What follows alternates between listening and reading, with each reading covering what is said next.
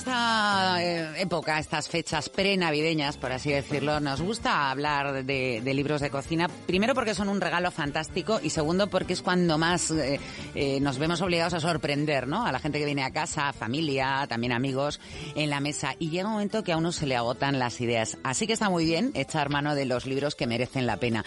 Y hablamos de uno que se llama Cocina Rico todos los días, escrito por Rosa Ardá, conocida sobre todo por ese blog con no sé cuántos mil seguidores, Velocidad Cuchara, y que hoy está con nosotros. Rosa Ardá, Rosa, muy buenas. Buenos días. ¿Qué tal? Pues fenomenal. Ahora que hablamos contigo, mucho más hablamos. Yo creo que el año pasado, con ese primer libro que sacaste con Velocidad Cuchara, mis recetas imprescindibles. Exacto. Y este año, oye, qué precioso es el libro, ¿eh? Cocina rico todos los días. Es que a mí además los libros como, como que me parecen más allá de la información que traen, es que son objetos bellos. Es que a mí me gusta ver un libro y ver unas fotos chulas, un libro bien maquetado, un, no sé, que, que, es que mola, para, para, por ejemplo, para hacer un regalo, ¿no? Es que al final eh, comemos con la vista y mm. yo creo que hacer las cosas bonitas es importantísimo. Yo, por ejemplo, no soy de libros sin fotos, digo... Eh, ah, no, yo tampoco. Eh, además de recetas, ¿no? Dices tú, pero bueno, ¿cómo queda? ¿Cómo sé cómo me va a quedar? ¿Cómo me tiene que quedar, no?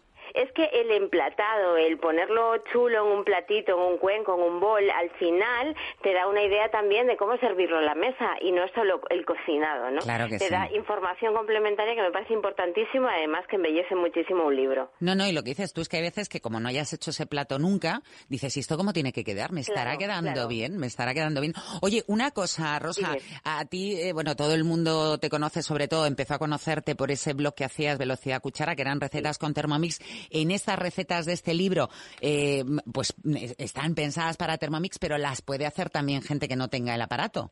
Pues mira, la verdad es que a mí me sorprende mucha gente que me escribe y me dice, he comprado el libro, eh, no tengo Thermomix, pero sigo las indicaciones y me quedan perfectos. Al final un sofrito es un sofrito, lo hagas en una Thermomix o lo hagas en una olla y entonces hay muchísima gente que le encantan las recetas y dice, a mí me vale igual. Es decir, que sí que sí tiene esa, tengo esa suerte de que mucha gente que me sigue, que no tiene un robot de cocina, eh, cocina conmigo de todos modos.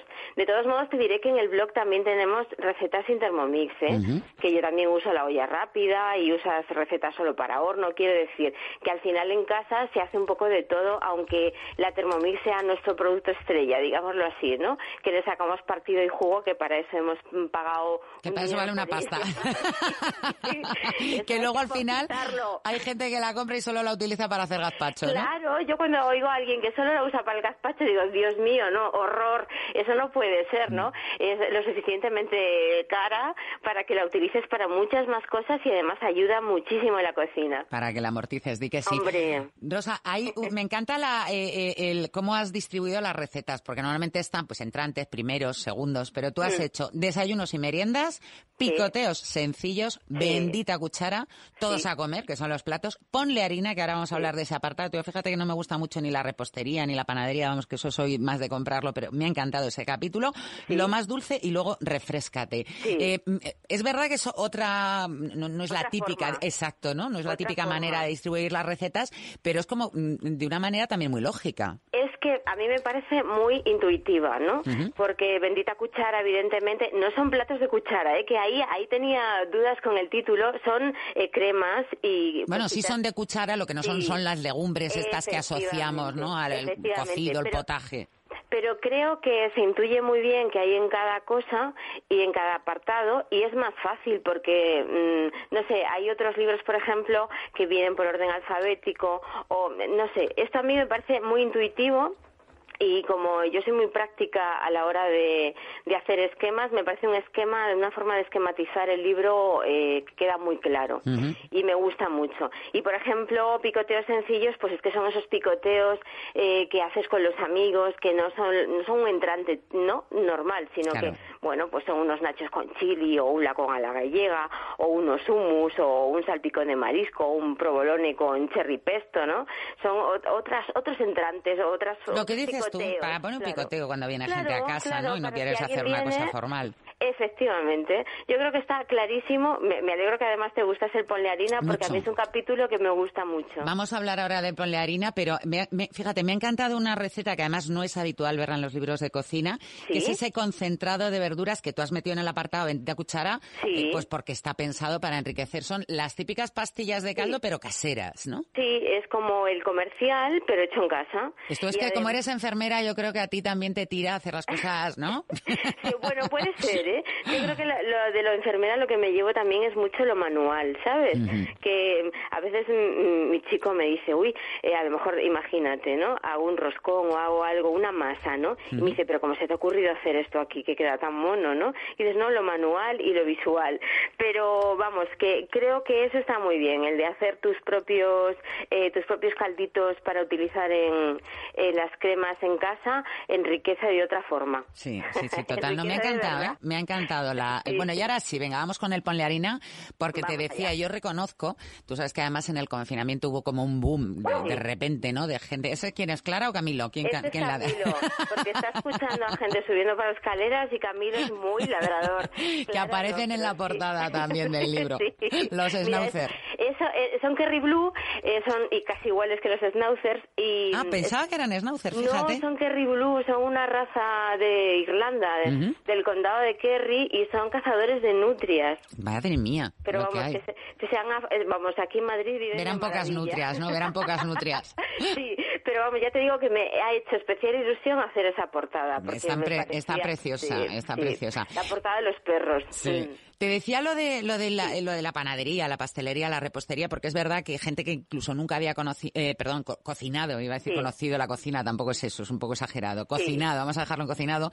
Eh, pues claro, con tanto tiempo libre, estando tanto en casa, teniendo más tiempo para también para preparar la comida con los niños, hacer cosas también con los chavales, pues empezaron a aficionarse a la panadería. Pero es que todo el mundo más o menos hacía lo mismo. Y me gustan las recetas que tú ofreces porque primero no son las clásicas. Pues tienes, por ejemplo, unos bollitos de leche unos muffins con una pinta fantástica, una focacha de patata, la masa de la empanada gallega, que esa, algún secreto darás porque para eso eres de Marín, eh, la, pizza con una pinta. Oye, ¿hace falta, aparte de, eso, hará falta también un horno especial o tú tienes un horno normal para, para sacar este resultado? El pan de aceite, ¿qué se lo voy a hacer yo? Ese, eh, vamos, mañana me pongo yo a hacer el pan de aceite este que propones. Mira, yo tengo un horno de vapor, pero es verdad que normalmente cuando hago cositas para el blog no utilizo el tema del vapor eh, con el horno. Primero, claro, porque la gente no lo tiene. Porque la gente no lo tiene. Entonces no lo utilizo. Lo que suelo hacer, que en alguna receta te lo pone, es que a lo mejor pongo un, cuento, un cuenco con agua hirviendo en la base. Eso genera vapor y es suficiente para lo que vamos a hornear.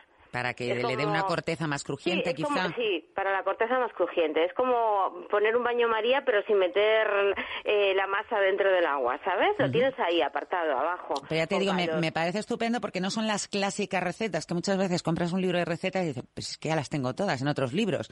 No. Pero es el pan de hamburguesa con sésamo, el Hokkaido, el pan japonés este de leche. impresionante, con una técnica... ¿Queda así de verdad como en la foto? Sí, claro, sí, está todo hecho en casa. O el pan de pita, mira qué tiene el pan de pita. A ver, el, el, el, éxito o no éxito, ¿eh? que yo esto no lo sé medir, pero de lo que se hace en el blog, ¿no? De lo que yo hago, es que está todo hecho en casa. Si es que soy yo sola la que trabajo en el blog.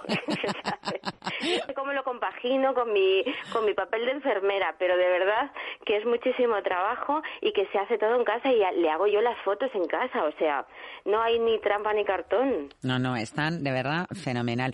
Oye, ¿y eh, hay alguna receta que se te resista o que se te haya resistido y digas, mira, no la meto en el libro porque eh, está muy bien, pero va a ser complicado que quede bien, porque claro, a la gente luego, o la gente luego agradece muchísimo que hmm. se pone a hacer las recetas y quedan igual. Claro, pues mira, eh, he intentado hacer un roscón sin gluten, pero no, no he conseguido. No hay manera, no, claro. No, no hay manera. Y luego, pues, pues vas un poco contra reloj y dices, mira, llevo cinco roscones sin gluten que no me salen, no voy. no, va, no va. O sea, es verdad que mm, para hacer el libro y para hacer el blog, ¿eh? eh en, los dos sitios, eh, sí que siempre hago uno, dos, tres, tres veces la receta para ajustarla, para que me quede perfecta. y si veo que no, mm, que no me convence, no entra. ¿Y en casa ¿tienes en cuenta también lo que te dicen en casa? Decir, pues esto me gusta, esto no, o tú vas a lo tuyo. Por supuesto. Mm. Mira, hay por ejemplo eh, un salmón a la naranja. Sí que eso estuvimos comiendo una semana salmón, porque yo decía, venga, voy a hacer una salsa con naranja, no sé qué, y entonces a lo mejor Javi me decía, uff, no, está muy ácida, está muy tal, todavía no, todavía no. Pues una semana comiendo salmón, te lo aseguro, ¿eh? Bueno, podría haber sido peor, ¿eh? Podéis haber estado comiendo otras cosas menos apetecibles. que hasta que no quedó perfecta, o sea, hasta que no quedó, que dijimos, ahora sí, eh, no se no se acabó la receta, evidentemente. Es decir, a veces eh, la gente no se da cuenta del trabajo que hay detrás. que hay detrás. O sea, no, no, no, esto no son lentejas de eh, ni churros, ¿no? en ese sentido de que hago uno ya o hago otra otra receta y ya está lista. No, hay que probarla, hay que esperar, hay que ver al día siguiente si endurece mucho ese bollo, no endurece hay que hacer más cosas, hay que probarlas. Oye, estoy viendo que tienes hasta la receta de kombucha casera. Sí. Que está tan de moda ahora, ¿no? Sí, sí, sí. ¿La consumes tú habitualmente? ¿Tenéis pues kombucha hecha en casa siempre? Pues mira, eh, ha habido una temporada que sí, y ahora como hemos estado otra temporada en Galicia yendo y viniendo por un tema familiar, eh, lo dejé. Y tengo, vamos, tengo el Scooby en la nevera, o sea que me tengo que poner a hacer. Bueno, cuéntalo qué es lo del Scooby, porque habrá gente que diga eso qué es. Claro, el Scooby, el Scooby es un hongo que se utiliza para hacer la kombucha. La kombucha al final es un té fermentado al que se le echa azúcares y esa, ese hongo fermenta, se come ese azúcar y le da un sabor especial eh, a esa bebida que además... Casi sidra, ¿no? A mí me parece, me recuerda mucho a la sidra. Sí, y además si te pasas de días queda cada vez más avinagrado. O sea, esto es todo un proceso que hay que ir, eh, con el que hay que ir jugando, pero que es divertido también. Y la kombucha tiene un sabor muy especial. También hay a quien le encanta y al que dice, mm, esto no es para mí bueno probarla porque además en, la que se comercializa es bastante cara, es bastante carita, o sea que hacerla en casa, a quien le guste, es un ahorro, pero importante. Efectivamente, el ahorro es monumental porque yo no sé si cada botellita de Una 200 puede costar 3 euros, 4 euros, y tú haces 5 litros sin despeinarte, o sea que que sí, que es, mejor hacerla en casa y en el libro la tienen para hacer perfectamente. Y luego, además, una vez hecha, cuando se envasa, tú la haces en un bote grande y tal, cuando ya lo envasas también puedes meterle frutitas para darle otros sabores, o sea Hierbas, hierbabuena, lo que quieras. pues Rosa, ha sido un placer, como siempre, charlar contigo. De verdad que enhorabuena por este libro, Cocina Rico todos los días. Yo espero que os guste muchísimo. A mí me ha encantado. Con cariño. A mí me ha encantado y además yo creo que es eso, que es un regalo, que no solamente por la información, que ya es un regalo, un regalo sino por lo bonito que te ha quedado todo, con las fotos y todo. Para la gente que nos escuche, eh, la portada salen dos perros, o sea que es inconfundible. Clara y Camilo. Pues Rosa, muchísimas gracias, enhorabuena y felices fiestas. Igualmente, ¿eh? Un abrazo. el fin de semana. Gracias. Hasta luego.